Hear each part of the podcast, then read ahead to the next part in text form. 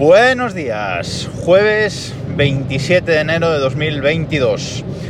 Hoy nuevo experimento. Eh, creo que vais a tener mucho ruido de fondo hoy, a ver cómo, cómo sale esto, porque hoy no voy por la calle, hoy estoy en el coche. Es la primera vez que grabo este podcast desde el coche, a ver cómo, cómo sale esto, porque quizás eh, haya demasiado ruido de fondo y, y, no valga. Pero bueno, lo vamos a, lo vamos a intentar.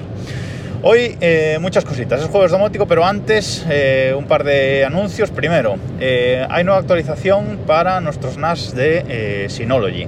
Salió la actualización 7.0.1 Update 2. Eh, salió el día 13 de, enero y bueno, yo creo que ya se puede, se puede instalar.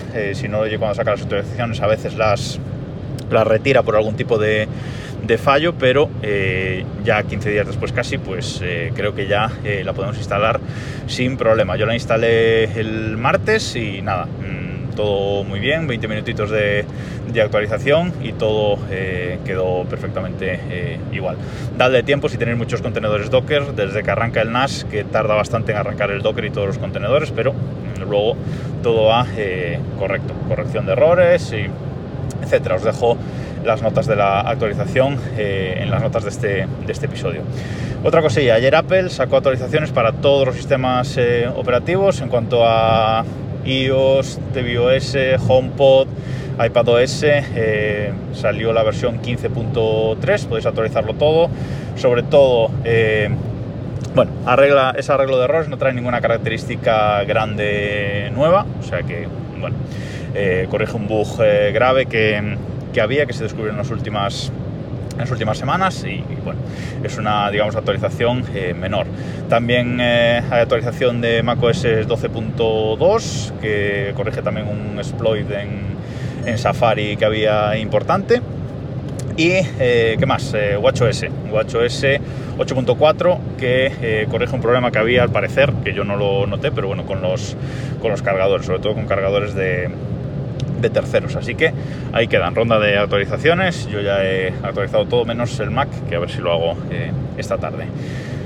Venga, vamos con el tema eh, domótico. Antes de empezar con el tema de hoy, quería comentaros que el termostato eh, Tado, que es un termostato pues parecido al de Netatmo, que es el que tengo yo, un termostato mm, inteligente para casa, para nuestra calefacción, está en precio mínimo histórico, que me ha avisado esta mañana mi, mi amigo Borja.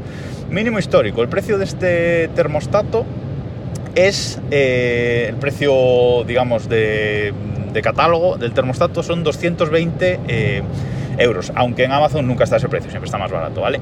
Pero es que hoy está a 99 euros, o sea, está a menos de la mitad del, del, precio. Os dejo el enlace afiliado también en las notas de este episodio, por si os queréis hacer con él, que la verdad es una muy buena oportunidad. Es un termostato, como digo, parecido al de Netatmo, a mí me gusta menos estéticamente, pero en funcionalidades es eh, muy parecido y además es compatible con todo, con HomeKit, con Google Home y con Alejandra de Amazon, ¿vale? O sea que si os interesa un termostato inteligente yo no perdería esta, esta gran oportunidad. Y el tema de hoy, eh, que ya me he enrollado bastante, va a ser un capítulo largo me parece, el tema de hoy iba a hablar de otra cosa, pero es que mmm, ayer vi que Akara, ya sabéis, esta marca escindida, digamos, de, de Xiaomi, pero que sigue fabricando productos para el ecosistema domótico de Xiaomi, para mi guía, eh, va a sacar, o está a punto ya de, salir al mercado, un nuevo sensor de ocupación. Y diréis, bueno, un nuevo sensor de ocupación, un nuevo sensor de presencia, vaya, vaya rollo, hay millones de estos.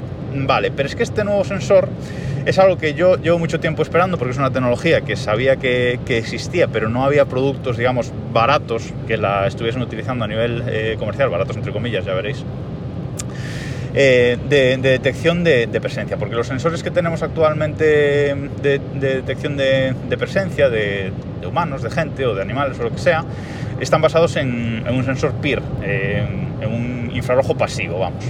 Entonces, eh, digamos que lo que detectan pues es eh, movimiento, pero si estamos, por ejemplo, en una habitación y estamos quietos, pues como sabéis ya no detecta eh, movimiento y deja de, de detectar.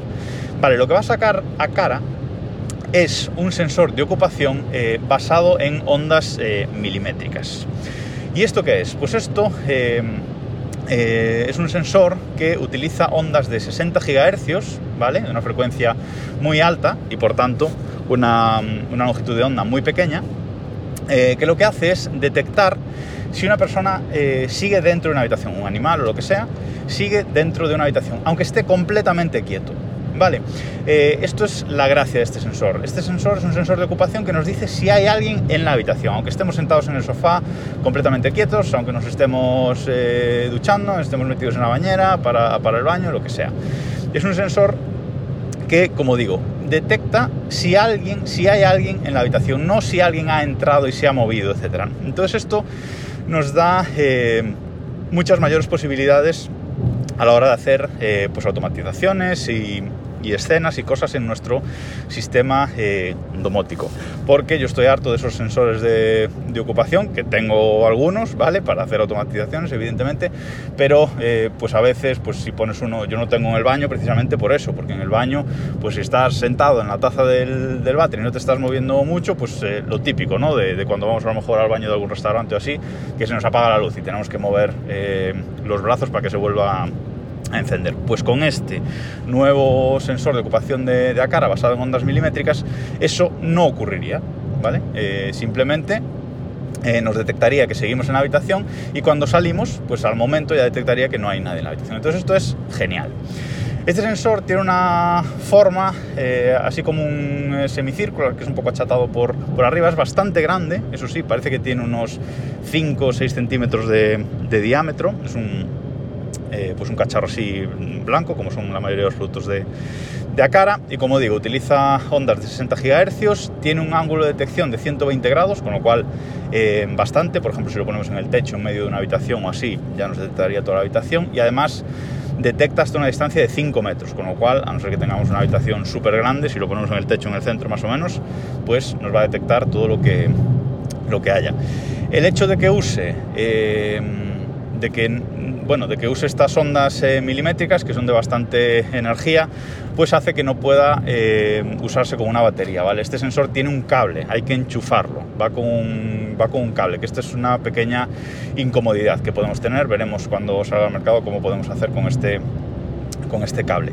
Y luego tiene una base, una base que es igual que la de la cámara esta de Acara que os he recomendado alguna vez, la G2H, eh, que es una base, bueno, pues que nos permite colocar el sensor en cierto ángulo, ¿vale? Moverlo, girarlo, bueno, es una base que nos permite bastante movilidad para este, para este sensor. Eh, es Zigbee 3.0, o sea, la forma de conexión es Zigbee 3.0 para conectarlo con algún hub de, de los de Acara que sea compatible con, con 3.0 y luego, mm, por supuesto, es compatible con HomeKit, aunque acá ha dicho que hasta finales de este mes, aunque ya estamos prácticamente, eh, no, no, va a tener esa compatibilidad con HomeKit. Eh, va a empezar a salir ahora, ya, ya está saliendo en, en, el mercado chino, de momento este producto solo lo van a sacar en el mercado chino, pero bueno, ya sabéis, nuestros revendedores de, de AliExpress nos lo van a poner al alcance de la mano eh, y el precio más o menos van a ser unos 55 euros eh, aproximadamente. Esa es la traducción literal. Luego, si lo tenemos que comprar en el Express, los revendedores siempre suben algo el precio, así que yo calculo que estará por unos 65, 70 euros. Veremos cuando, cuando lo empiece a ver. Para Express os lo, os lo digo porque yo seguro que me voy a hacer con uno, por lo menos para, para probar. Os dejo un enlace a una noticia de HomeKit News que, que, hacen una, no una review porque no lo tienen todavía, pero bueno, eh, de, mm, nos dicen todas las características que tiene el sensor, ponen imágenes, fotos para que lo, lo podáis ver, os lo dejo también en las notas de este, de este episodio. Pero muy, muy interesante este sensor y en cuanto pueda me voy a hacer con, con uno porque son mucho mejores este tipo de, de detecciones de, ocupación que los, que los basados en, PIR que hemos visto hasta ahora en, mil cosas. Por ejemplo, en el sensor ese que os hablaba Netatmo la semana pasada, eso lleva un sensor de ocupación, pero es PIR, ¿vale? es un sensor de ocupación normal. Esto eh, veremos, veremos qué posibilidades nos, nos, da. Y ya me he alargado mucho hoy. Eh, nada más por hoy. Nos escuchamos mañana.